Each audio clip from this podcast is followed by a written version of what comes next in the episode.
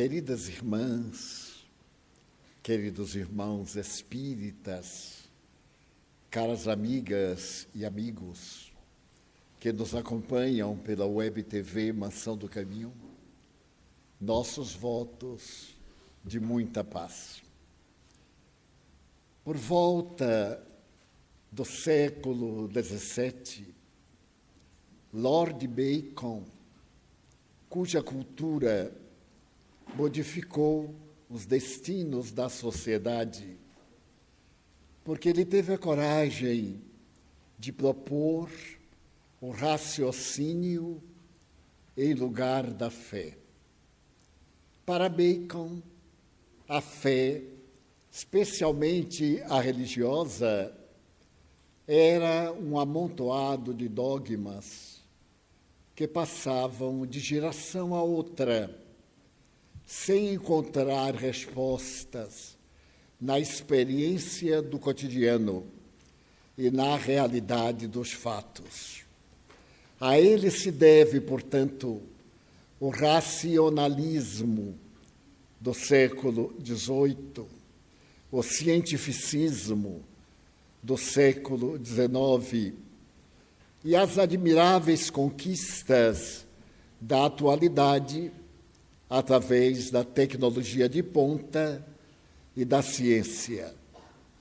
Esse homem incomum na ciência na Inglaterra estabeleceu uma proposta muito bem elaborada.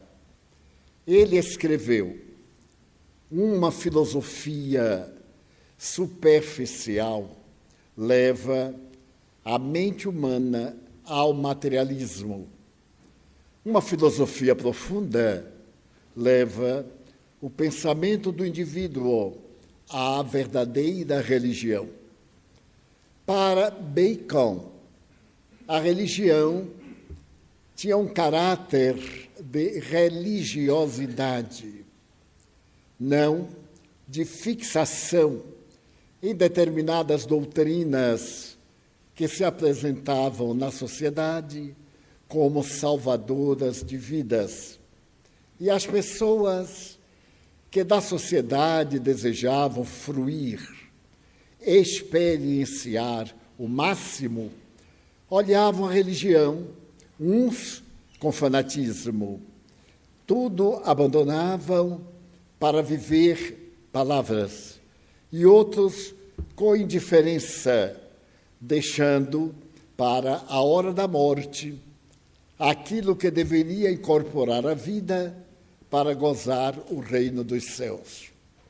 Bacon asseverava que a maior religião está escrita nas leis naturais do universo. E era natural que ele observasse esse universo que saía da Idade Média com tantas vacilações para enfrentar os telescópios no macro, os microscópios no micro, e naturalmente cada qual dizer aquilo que lhe comprazia. É, digamos, um grande pioneiro da doutrina do filósofo Kant, a filosofia da razão. Kant, por sua vez, entre os séculos XVIII e XIX, perguntava o que é a criatura humana, por que a diferença entre os animais, aqueles tradicionais destituídos do equilíbrio da mente e aqueles outros, os bípedes, portadores do senso da razão. E o que seria a felicidade para uns e para os outros. Ao mesmo tempo, Kant estabeleceu uma doutrina que no século XIX, graças ao notável pensador francês, seria denominada como positivismo. O positivismo era uma doutrina racional, derivada dos fatos que se podiam comprovar. Esses fatos comprovados seriam positivos para a humanidade. E o século XIX, que foi o século da investigação científica e das doutrinas filosóficas racionais, encontraram no positivismo a sua melhor expressão para traduzir que as religiões, em geral, faziam mais fanatismos do que pessoas sensatas. E tiveram a coragem de estabelecer que as guerras eram mais de cunho religioso do que de outro tipo qualquer. Nesse ínterim, no século XX, um grupo de historiadores, 40, resolveu, esse grupo, fazer uma análise da humanidade desde os primórdios históricos, desde o momento em que o Homo sapiens ocupa o seu lugar na evolução até aquele período 1940 aproximadamente. E durante anos escrever uma síntese da história da humanidade que está em 40 volumes, abordando cada um deles cientista, filósofo, uma fatia do pensamento histórico da humanidade. No momento em que foi realizada a última página e foi colocado pós-fácil, aquele autor que a todos reuniu disse ipsis verbis: a humanidade não aprende com a humanidade. A história da humanidade é uma história de guerras. Nos sete mil e oitocentos anos de ética cultura e civilização, a humanidade esteve mais em guerra do que em paz. E essas guerras, desde os anos que precedem o cristianismo, são mais de autoria religiosa do que filosóficas, econômicas, sociológicas ou de ambições do poder. Quando terminou a Segunda Guerra Mundial, essas questões foram largamente debatidas na filosofia apresentada por um estranho pensador francês, o existencialismo. Ele teve a coragem de dizer que as religiões durante a guerra fracassaram lamentavelmente porque ao invés de consolar os seus fiéis, formavam tratados com os vencedores para poderem continuar na governança das consciências. Asseverava que não adiantava uma vida religiosa em uma sociedade que não tinha equilíbrio.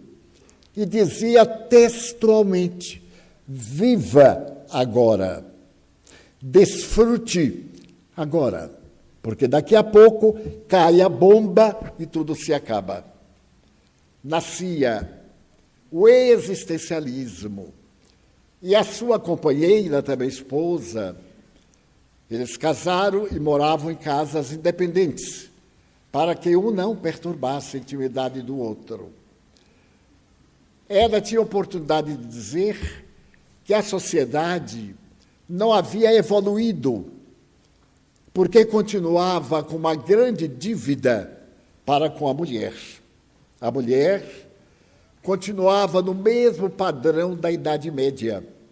Era um objeto de prazer, a sua inteligência era negligenciada e se devia continuar proibindo que aprendesse a ler e a escrever, como ainda hoje na maioria dos países muçulmanos, em nome da religião.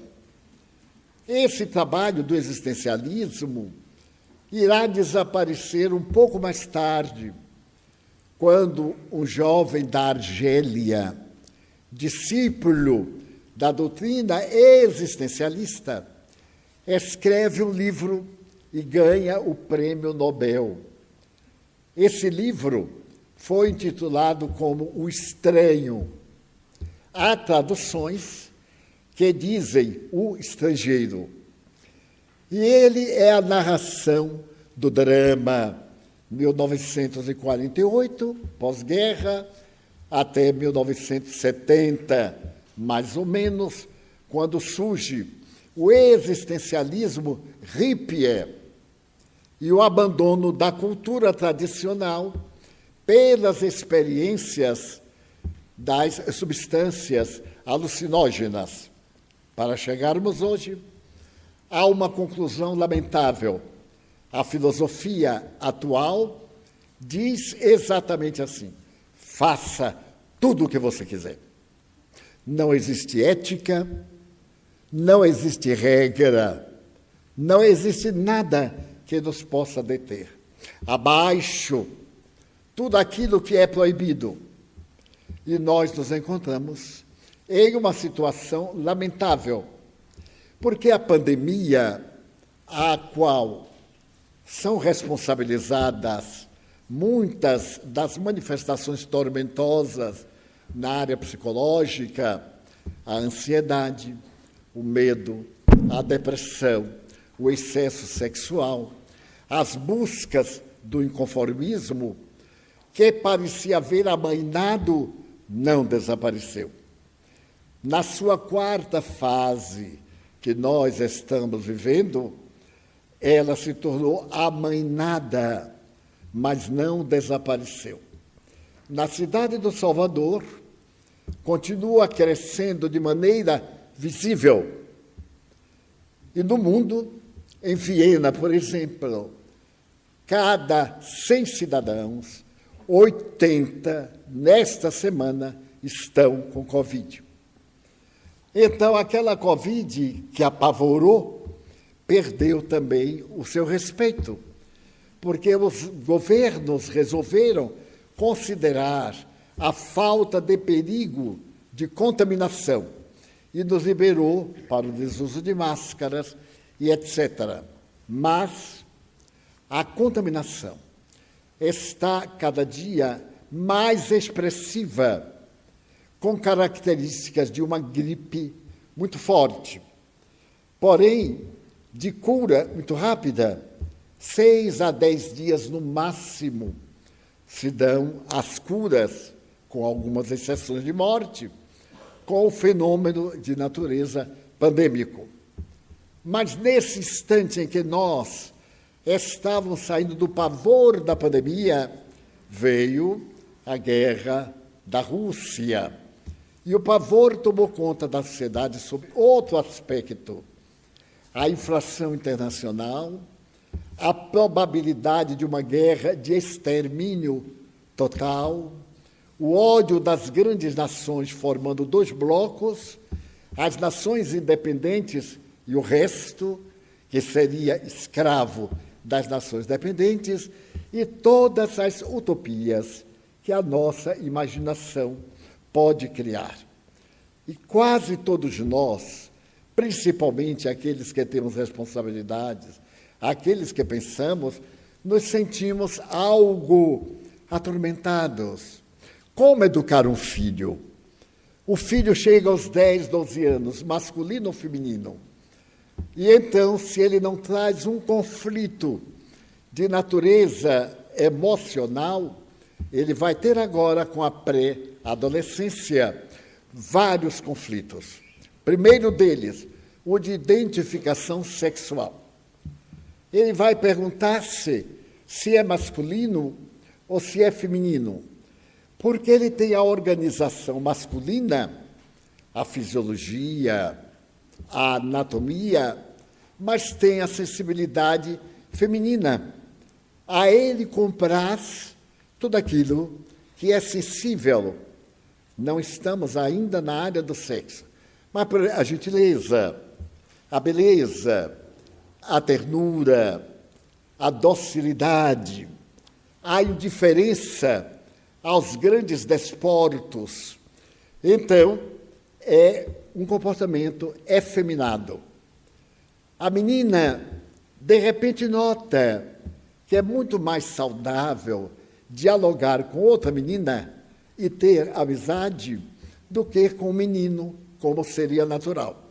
Ela prefere, hoje, na cibernética, fica muito difícil, mas há pouco a menina preferiria futebol a brincar de boneca. O menino preferiria brincar de boneca a jogar futebol. Veio então a liberação. E o filho diz ao pai: Meu pai, eu sou gay. É uma palavra porque ele não sabe exatamente o que é ser gay. Ele vê tanto falar que ficou chique. Imagina, todo mundo é gay. Por que, que eu não sou gay? Ou o inverso. É fantástico ser gay, porque é diferente. Chama atenção.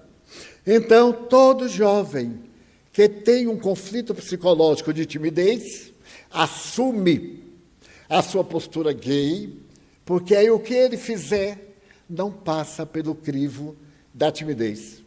Mas, à medida em que as experiências se vão convertendo em realidade, ele atinge os 14, ou ela, os 15 anos, os 16. E então a imprensa perversa apresenta, por exemplo, que um pai de família que tem netos com 70 anos descobriu que era gay e não sabia. Então, durante 70 anos, ele foi masculino, mas não sabia que todos os seus conflitos eram resultados de uma entidade de natureza sexual, da libido.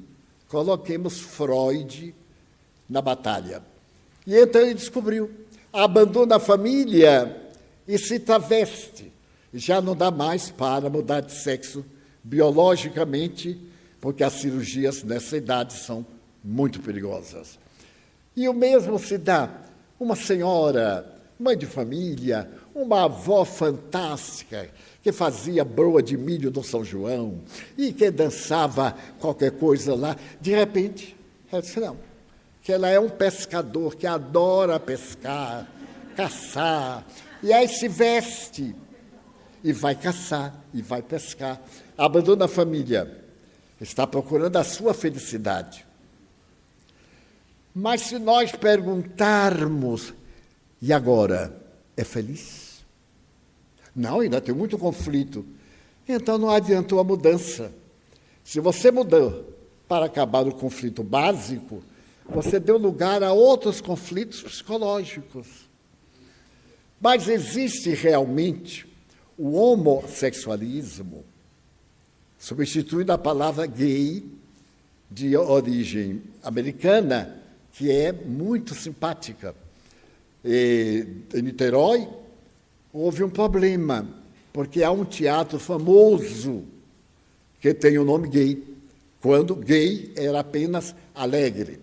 Uma pessoa gay é uma pessoa alegre. A palavra americana, em inglês, gay, é uma pessoa jovial, é aquele indivíduo alegre, extraordinário, não é nenhum pervertido ou nenhuma pessoa que mudou de sexo. Na sua origem, o gay é o alegre. Mas agora, com a mudança, já ninguém se atreve a trocar de sentido, porque sabe que o significado está muito vinculado ao estado de sociabilidade. Eu fui fazer uma visita na Espanha, a um dos países beligerantes com a Espanha tradicional. Era a primeira vez que eu ia àquela área e não conhecia ninguém. Através de correspondência, a Federação Espírita Espanhola determinou que eu faria uma conferência em Montenegro, e então pegamos o avião e fomos àquela região que combate muito a Espanha, e que tem criado grandes embaraços no século XX. Então me foi buscar um rapaz. Ele estava aparentemente bem, de gravata, tudo. Entramos no carro e me deu o nome, começamos a conversar, era brasileiro. E então ele me disse, olha, Edivaldo, é um grande prazer você estar conosco. Você fala em espanhol ou precisa de tradução? Eu digo, não, você sabe que brasileiro dá jeito em tudo. Eu dou um jeito aí, eu arranho o espanhol, e quem não entender, é problema dele. E tal, tal. Mas pode ficar tranquilo, porque eu já falo há mais de 60 anos, e na minha terra, até papagaio velho aprende a falar. Então eu falo mais ou menos, me faço entender. Ele disse: ótimo, meu marido vai ficar muito contente. Por mais larga que seja a minha mente, eu tomei um choque. Eu digo: será que eu ouvi direito? Porque eu estava conversando com um rapaz, vestido de rapaz, com gravata de rapaz, com bigode de rapaz, com boca de rapaz, e de repente tinha um marido. Eu digo: eu fiquei aturdido, sem nenhum preconceito. Que ninguém vai dizer depois que eu tenho, não tenho nada, sou espírita, só isso. E então eu digo assim: você falou o quê? Porque às vezes a gente não ouve. Ele diz assim: o meu marido. Eu disse: ah, e você tem marido? Porque eu venho de uma cidade do interior, por mais que a minha mente cresça, não cabe tudo. Ele disse: É, eu estou casado há 15 dias. Eu digo, ah, muito bem. E meu marido está lá na confeitaria. Você passaria lá para nós tomarmos um café, um chá? Eu digo, você que sabe, né? Eu sou o seu hóspede, porque eu sou convidado aqui da instituição. O que vocês programarem, eu atenderei. Então fomos. Fomos, e eu fiquei aqui, eu digo, meu Deus, que prazer, que prazer houve naquelas duas palavras, meu marido. Foi um prazer estético, não foi um prazer emocional. Porque ele falou para me chocar. Mas como chocar velho é muito difícil. A gente já foi tão chocado que não produz mais nada. Eu não choquei, eu me assustei um pouco, depois eu acostumei. Ele está casado, isso que interessa. Quando eu cheguei, ele me apresentou o marido. Eu digo assim, deixa eu ver a diferença dele para mim ou para qualquer homem. Não, não tinha uma diferença visível. Aí eu tomei café com o marido, com marida e tudo. Vou até fazer uma, um prolongamento. Eu tenho um amigo alemão que se casou com uma brasileira do Rio de Janeiro. É muita coragem, né? Porque a carioca, a primeira coisa que ele exigiu foi que ele aprendesse o português. E ela aprendeu o alemão, não tanto, mas ele tinha que aprender português. E ele aprendeu. Então, quando eu cheguei lá, não sabia de nada, ela me disse, Divaldo, olha aqui meu marido. E aí eu conversei com ele e disse, o senhor gosta muito dela? É uma mulher fundada. Ah, é minha marida. Coitado, ele já estava na época gay há 30 anos. Não é interessante a filosofia do ser? Pois bem, então eu fiquei, conversamos durante muito tempo. Eram pessoas perfeitamente gentis, nobres, com todo valor ético. E então eu perguntei ao rapaz, quando ficamos mais relacionados, por que, que você teve o prazer de me dizer que se queria passar lá? Não precisa falar. Você quer passar na lanchonete onde um amigo me espera? Ele disse, Valdo, é para poder a humanidade acostumar. Eu digo, não acostuma. O tempo é que vence. Mas acostumar não, sempre choca. Por mais que tenha a mente pervertida, é uma questão fisiológica, de memória. A memória é um conjunto de células. Qualquer coisa produz uma moça, na linguagem popular, ali naquele lugar. Sempre que haja uma moça, associamos e sabemos o que é. Só o tempo que aquela moça se vai desmanchando do choque inicial quando surgiu o fenômeno da memória. Muito bem, mas o marido era um rapaz excepcional. A esposa, que eu diga assim, diga que você é esposa, qual é a diferença? Depois muda de sexo, faz o que quiser. Também uma pessoa excelente. E eu perguntei, você não se sentiria mais à vontade. Se ao invés de estar de roupa de gravata de fantasia, porque é uma fantasia de homem, você estivesse mais à vontade, talvez, vestido com uma saia ou uma calça feminina, etc. Ele disse, você acha? Eu digo, sinceramente, eu acho. Já que quer enfrentar e afrontar, afronte com nobreza, com sinceridade, com naturalidade e fique livre do complexo. Seu velho amigo entende bem de complexos, porque é minha área. Há 80 anos que eu lido com isso, com esse trabalho da psicologia existencial. E você vai sentir-se muito melhor. Então, nós estamos vivendo um período agora de desafio. Várias mulheres me dizem assim: Tio Divaldo, eu estou com um namorado. Eu digo, ah, meus parabéns, porque arranjar um namorado hoje. Ou arranjar uma namorada. E então eu fico esperando o que, é que a pessoa vai dizer. Mas como acham que eu adivinho, há pessoas que ficam me olhando assim. É, e fala, pode dizer. Eu digo assim, ah, que bom. É a primeira vez que vem. Ah, e não vai dizer nada para mim. Eu digo, vou, mas tem que chegar lá, tenha calma. As pessoas não têm a menor ideia. Pensam que o guru está ali. Então sabe até se está chovendo na Barra Avenida ou em Itapuã. Sabe de tudo. Eu digo, não é assim, não. Nós somos pessoas normais com uma faculdade, com uma pessoa que tem a, a peculiaridade do odor e o outro não tem. De ver, é uma faculdade orgânica, uma cesta. Você vai ter, tenha calma. Ah, eu já poderia ter. Pode, daqui a 20, 30 reencarnações, você vai ter também. Porque a pessoa já quer amanhã virar médium e sentar ali ao meu lado para me ajudar. Não é assim tão rápido. Pois bem, então, eu já sei qual é a pergunta que a pessoa não teve coragem. Eu digo assim: é alguma dúvida com seu namoro? É, tio Divaldo. Porque depois que a gente casa, aí ele diz assim: você me desculpe, mas eu sou gay. E aí? O que é que a gente faz? Eu digo: quando você começar a namorar, pergunte logo: você é gay ou é gay? Tudo, é, se é possível, tudo, não é necessário mascarar porque não pode haver um drama, como várias, no plural, amigas minhas têm tido no matrimônio. A pessoa busca um coração amigo. Se a pessoa não corresponde ao anseio da outra, não iluda. Não a deixe sonhar para ter agora um trauma que ela vai achar que o conflito é dela, não é do companheiro, ou vice-versa. Quantos homens têm me dito, você não imagina, eu me casei com uma lésbica. Não tenho nada contra o lesbianismo, mas ela devia saber que estava casando com um homem cuja vida é masculina e feminina. E ocultou para quê? Se o conflito está dentro dela. Agora, depois estamos casados, é que ela vem me dizer? Então um deles, muito grosseiro, disse: Eu peguei de vontade de jogar pela janela. Eu perguntei por que não jogou. Ele, porque sou espírita, eu disse: Graças a Deus.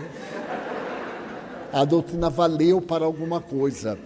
Mas então o que eu quero ressaltar é nosso aturdimento. Como é que nós vamos agir na hora que nosso filho chega e diz assim: amanhã meu namorado vem dormir aqui em casa? E a gente o que é que faz? Sim, não. Não tem resposta.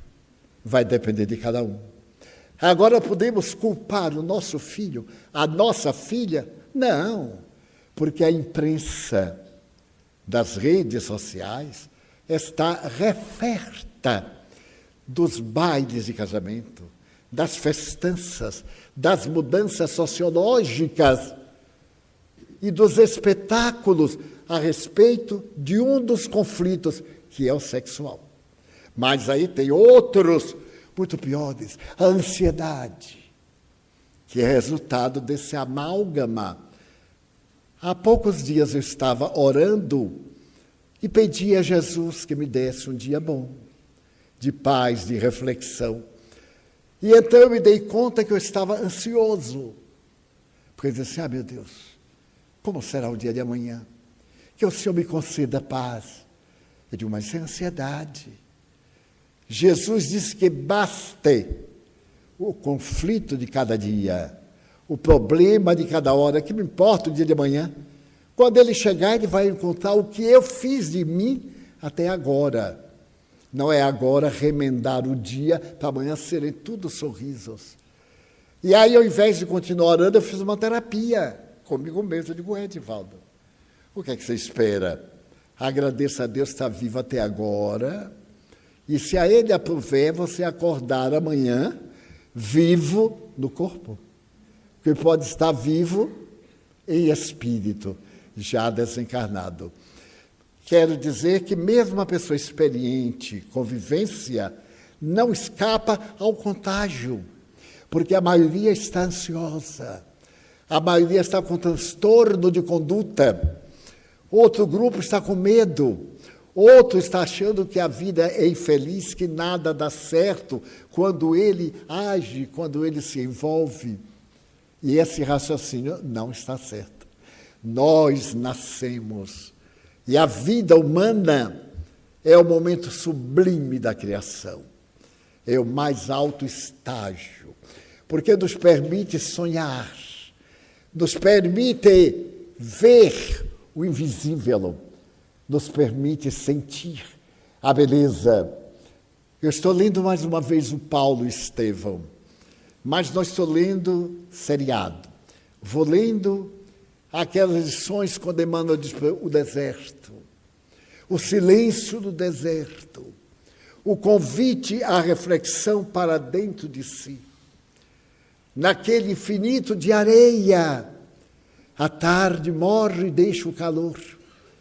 E depois começam a soprar os ventos frios, até as temperaturas negativas, que vão a 30, 40 graus negativos em 24 horas. E então isso nos leva a pensar qual é o sentido da vida, qual é o sentido da minha vida. O que é que eu posso fazer diante daquela imensidão? Se por acaso eu me desloco, qual aconteceu a Paulo, que estava no deserto de Dom, na província de Palmira, perto de Damasco.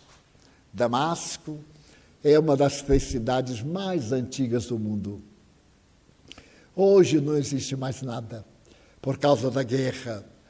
Mas então podíamos, em meia hora de helicóptero, sair do deserto do Dan e chegarmos a Damasco, das lendas, da poesia oriental, da magia, da beleza através do nosso pensamento. Então eu fiz uma viagem ainda na literatura e fui até Dostoiévski, o grande escritor russo, quando num dos seus livros mais notáveis ele fala de um príncipe cristão. Nesse momento, Dostoiévski estava na Sibéria, era prisioneiro do da Rússia, Stalin. E ele então tem a ocasião de dizer que o príncipe cristão, diante de tanta miséria na mãe Rússia, que contavam a média de 100 mil pessoas na cadeia só em Moscou, naquela época, fora milhões que foram dizimados, aquele príncipe disse: a beleza salvará o mundo a beleza. Não é a filosofia, é a beleza. Porque a beleza nos cativa. Uma pincelada de Van Gogh nos chama a atenção para o conflito que ele tinha da esquizofrenia. As linhas tortas, as paisagens multicoloridas, a angústia do girassol, que é a sua tela mais famosa no modernismo, é considerada a tela mais famosa. Então a gente olha para aquele girassol que estava crescendo e começou a morrer. É a angústia de Van Gogh. Então a beleza, mas qual é a beleza que o amor nos pode proporcionar? A começar pelo amor a nós mesmos. Se por acaso nós temos a opção, sexual, nada de fazer escândalo. Atender à nossa necessidade emocional. São processos evolutivos do ser antropológico. Quantos animais homossexuais, quantos peixes que mudam de sexo, inclusive salmão, para reproduzir-se, quantas serpentes, quantos macacos, principalmente de determinada raça.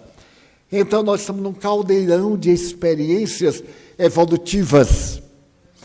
E o pensamento, para nos ajudar a manter uma linha de equilíbrio e de beleza. Que importa quem seja, e nós podemos dizer: a minha vida depende muito da sua vida. Tem por você um amor infinito. Pode ser masculino, feminino, intermediário. Tem 70 tipos de pessoas portadoras de sexo. Daí vejo a imaginação como é grande. E o outro dizer também: Eu te amo. Três palavras em português. E talvez em outros idiomas, no inglês, no francês. Naturalmente, três palavras. Então a vida da gente muda. Porque nesta hora, as glândulas suprarrenais, ao ouvirem aquilo, elas se contraem. Vejam, e derramam uma energia imensa no organismo da gente. A gente cora, ou então o organismo derrama cortisol e a gente fica pálido. Quer dizer, é tão notável que muda a organização fisiológica. E então, se nós acrescentarmos, não precisa você dizer que me ama, porque eu amo você. E o que importa é que eu amo você. E faço de tudo para você ser feliz, a ponto de renunciar. Estar ao seu lado para mim já basta. Então é esse mundo que o Cristo fala, a fraternidade. Mas nós temos as nossas preferências orgânicas, psicológicas, as nossas preferências emocionais, porque estamos envolvidos pela carne. E a carne tem instintos, reflexos condicionados, necessidades da evolução. Então nós temos nossos defeitos, que a inteligência corrige. Nós temos nossas imperfeições, que a doutrina filosófica educa. Nós temos o anseio do amanhã, que a religião nos fala se a vida continua ou se a vida não continua. Todo esse introito para tentar sintetizar uma página que eu li hoje na internet. Tratava-se de uma senhora muito rica, que vivia em Connecticut, nos Estados Unidos. Ela e o marido haviam sido muito ricos, mas o marido contratou uma empresa para orientação e a empresa não era fiel. Ele assumiu compromissos indicados pela empresa e quase veio à falência.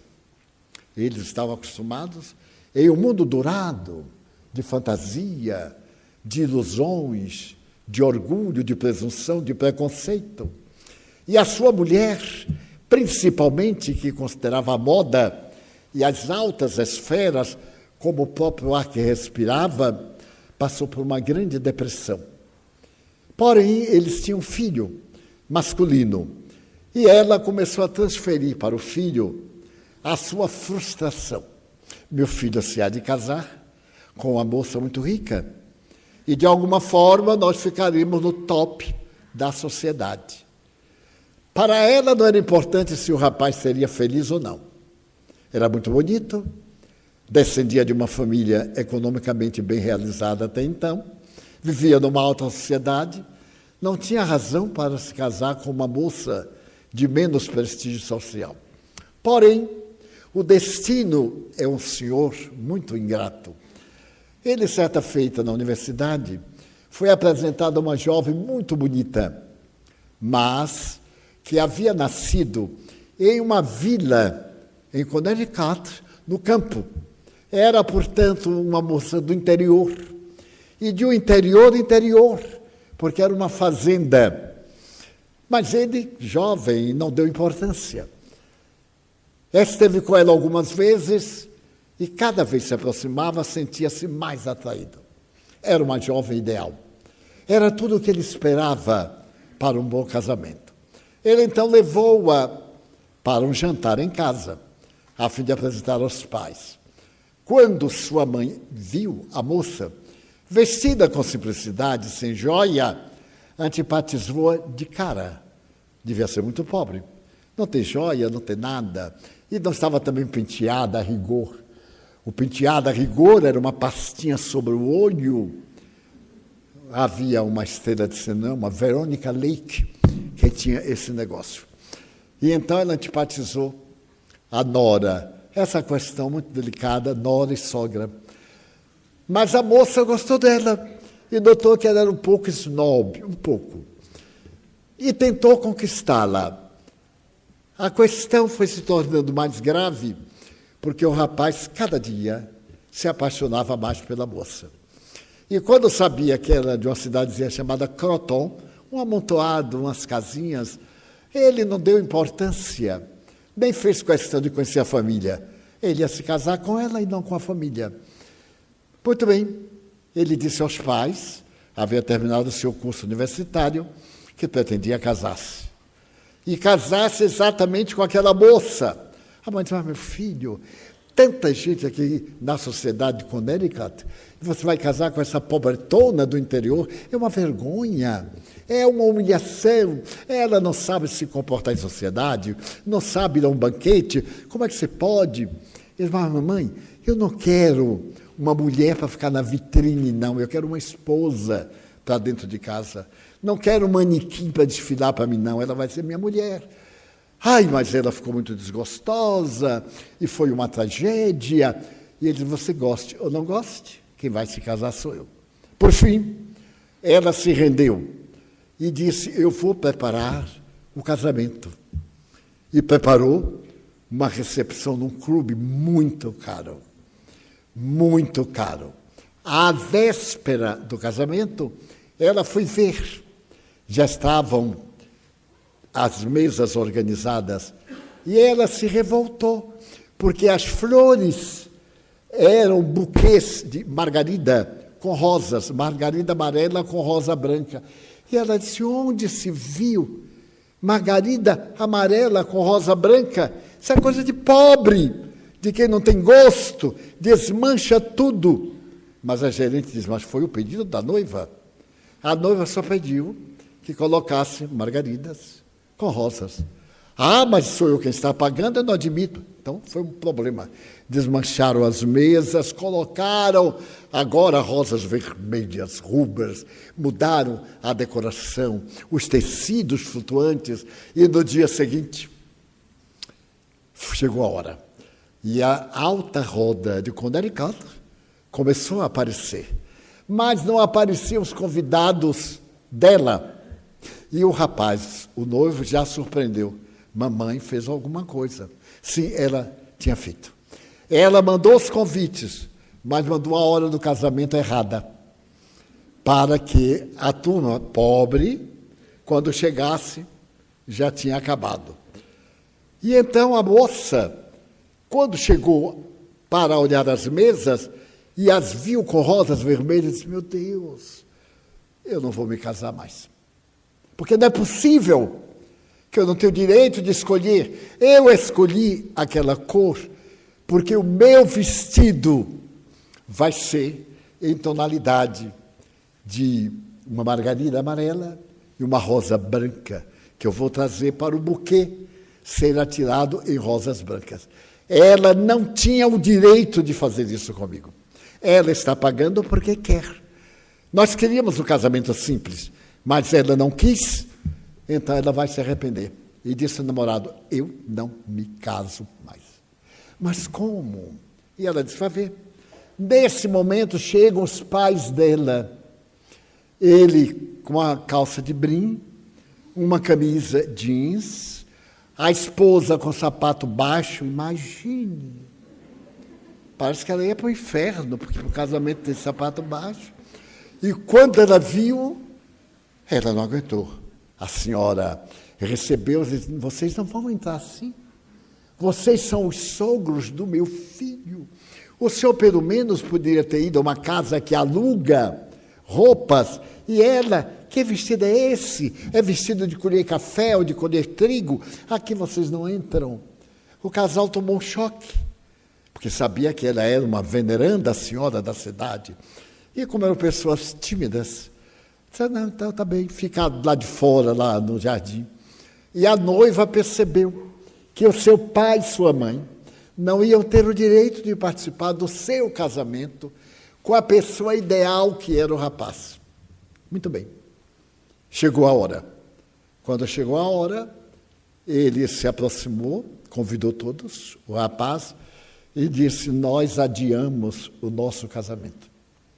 Quem desejar participar do nosso casamento vai ser aqui fora, ali entre as árvores, ao natural. E eu já estou indo para lá com a minha futura mulher.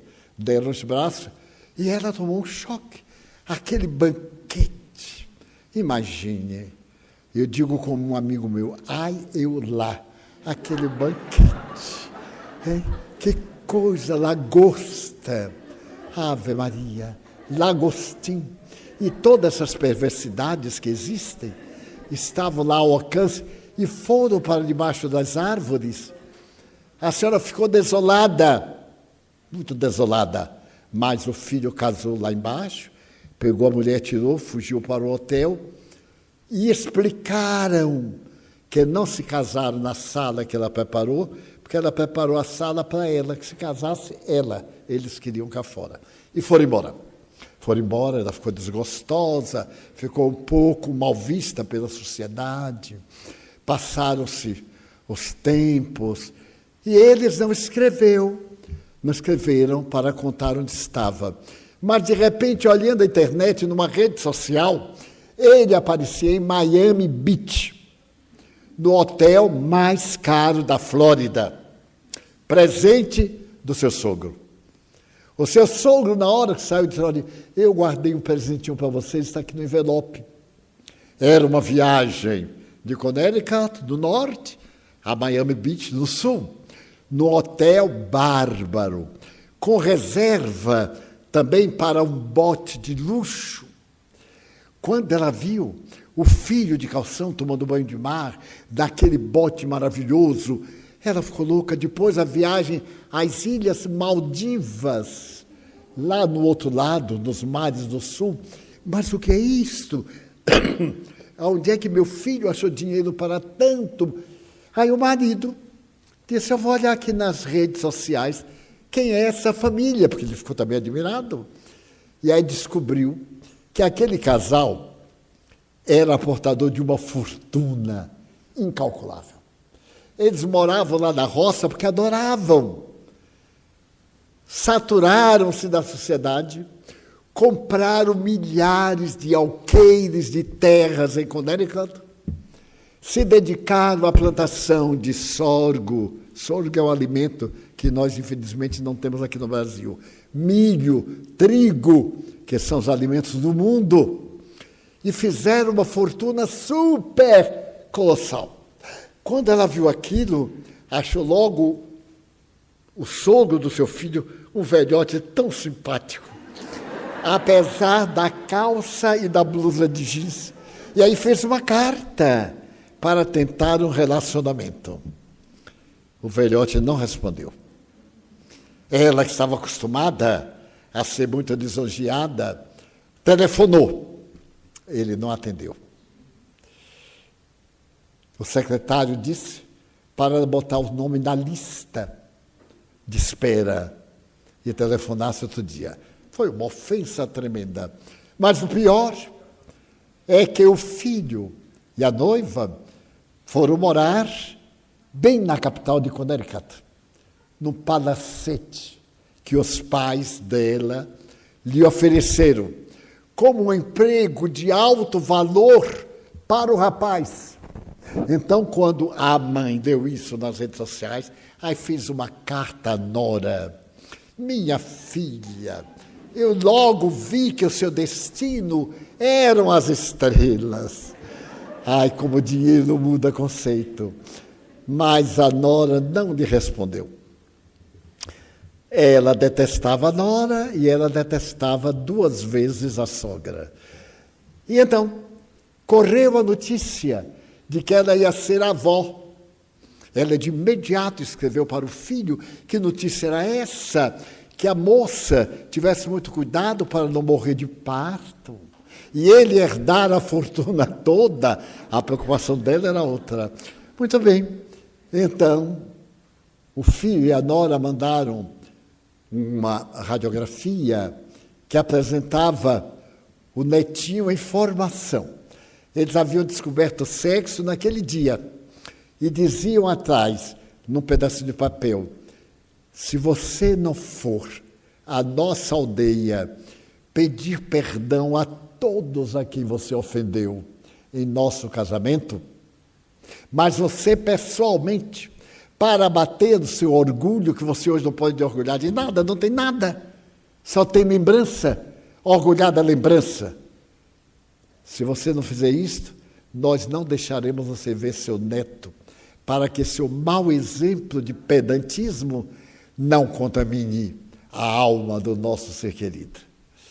E ela então, diante da hipótese de agora ficar da pobreza, o neto com esta herança toda, ela resolveu pedir desculpas àquelas pessoas matutas que nem haviam entendido direito e pedir perdão à nora pela sua presunção. Eu fiquei pensando, como nós podemos apegar-nos a fantasias, a fantasia social. Imagina, meu filho se casou com uma mulher muito rica mas ela tem um amante e ele tem uma namorada. Porque é quase sempre assim. Eu me lembro de quando um dos nossos jogadores de futebol, um dos primeiros aqui do século passado, atingiu o máximo, ele era de uma favela do Rio de Janeiro, e então fizeram um casamento monumental com ele, com uma modelo brasileira, num castelo da França. Alugaram o castelo, eles fizeram o casamento. No primeiro dia, convidaram a alta sociedade, francesa, brasileira, muita gente foi. Não sei se o pessoal do Pau da Lima foi, mas houve convite, eu garanto. Pois bem, teve em Roma um outro dia de festejos, e 20 dias depois, divorciaram-se. Era só propaganda. E ele, de lá para cá, que eu contei, já pegou cinco. E despegou cinco casados. Fora as ilusões dos encontros fortuitos, que não atendem à ânsia do coração. Então nós somos vida, e vida que pensa. Como é fantástico podermos pensar na criatura amada mesmo que ela não esteja encarnada.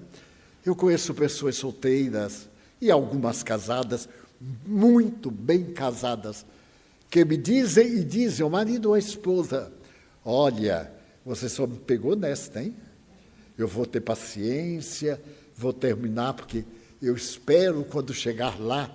E a pessoa diz com uma convicção de se comover: Eu vou encontrar a alma da minha alma uma das tias daqui da mansão, solteira, uma moça muito bonita, com uma função, um emprego muito bom, um ordenado.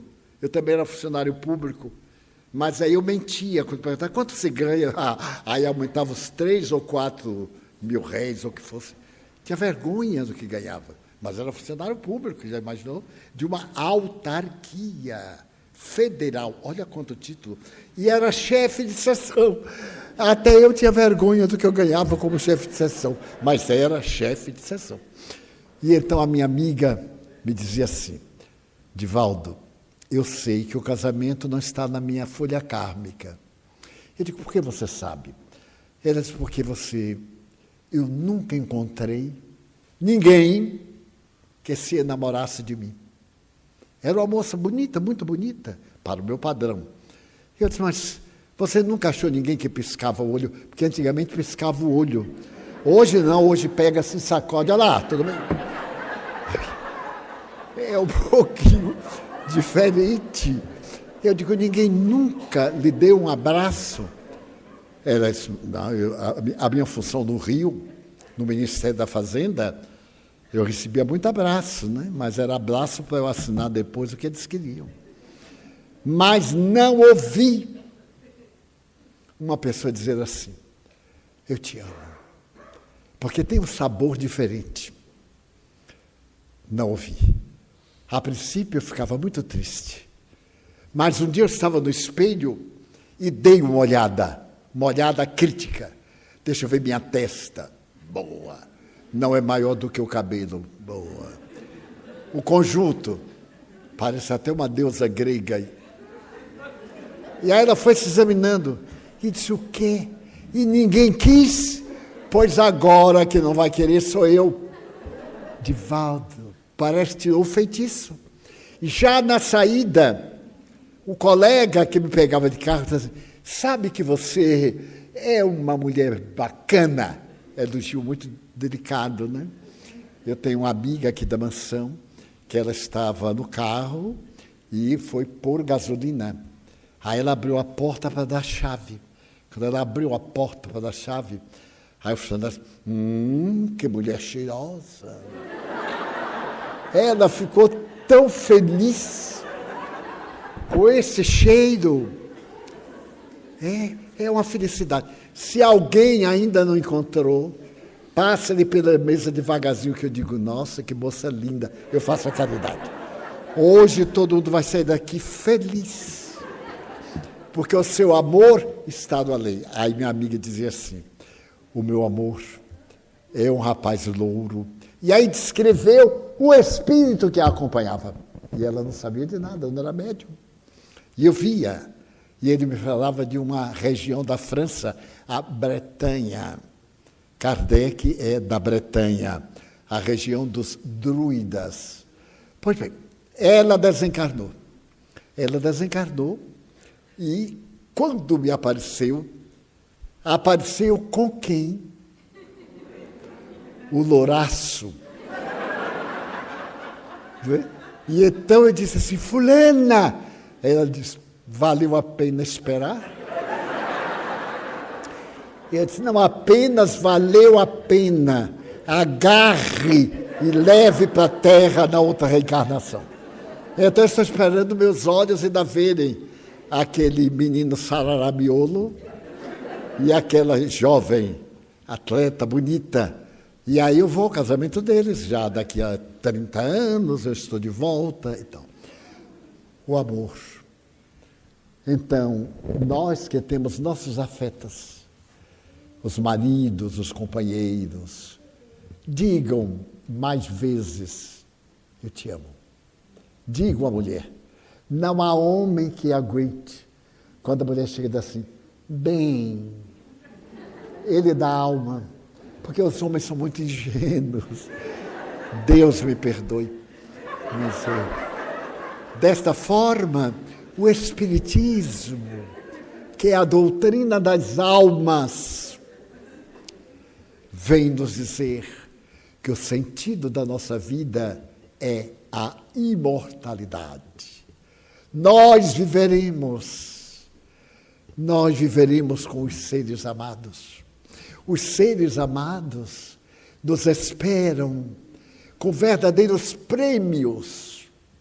Quando o doutor Bezerra de Menezes desencarnou, ele me contou. Ele estava numa sala e o espírito mensageiro de Maria Santíssima estava ao lado dele. Era quem trazia à terra as mensagens da Santíssima. Eu perguntei, doutor Bezerra, como é que o senhor foi recebido? E ele disse: Eu comecei a ouvir uma multidão que falava. Então eu perguntei a Celina, minha filha, que multidão é essa? Ela disse: Vem até aqui abriu uma espécie de janela que eu podia ver um parque imenso. ali estavam milhares de espíritos. Todos eles sorrindo e me saudando de volta à casa. Alguns diziam: Que bom que o senhor voltou. A terra vai receber agora muito mais do seu infinito amor. E eu, disse ele, perguntei a Celina: Quem são? São aqueles a quem o senhor ajudou as crianças que o Senhor vestiu, os doentes que curou, os infelizes que consolou, aqueles que ninguém via miséria, mas o Senhor via. Eles souberam que o Senhor chegava, vieram recebê-lo. E a Mãe Santíssima mandou perguntar-lhe em qual planeta o Senhor deseja reencarnar. E eu perguntei: o que é que o Senhor disse? que enquanto houver sofrimento na terra, eu desejo ficar na terra para ajudar os meus irmãos, principalmente aqueles que estão sob as bênçãos do Cruzeiro do Sul. Então nós vemos aí o Espiritismo com a sublime bandeira da imortalidade. Não nos queixemos tanto da vida. Valorizemos até a dor. Valorizemos nossas experiências. Toleremos esses vaidosos como a senhora de Connecticut. Tenhamos compaixão desses que estão anestesiados pela nicotina do prazer ou por um tóxico da alegria imediata.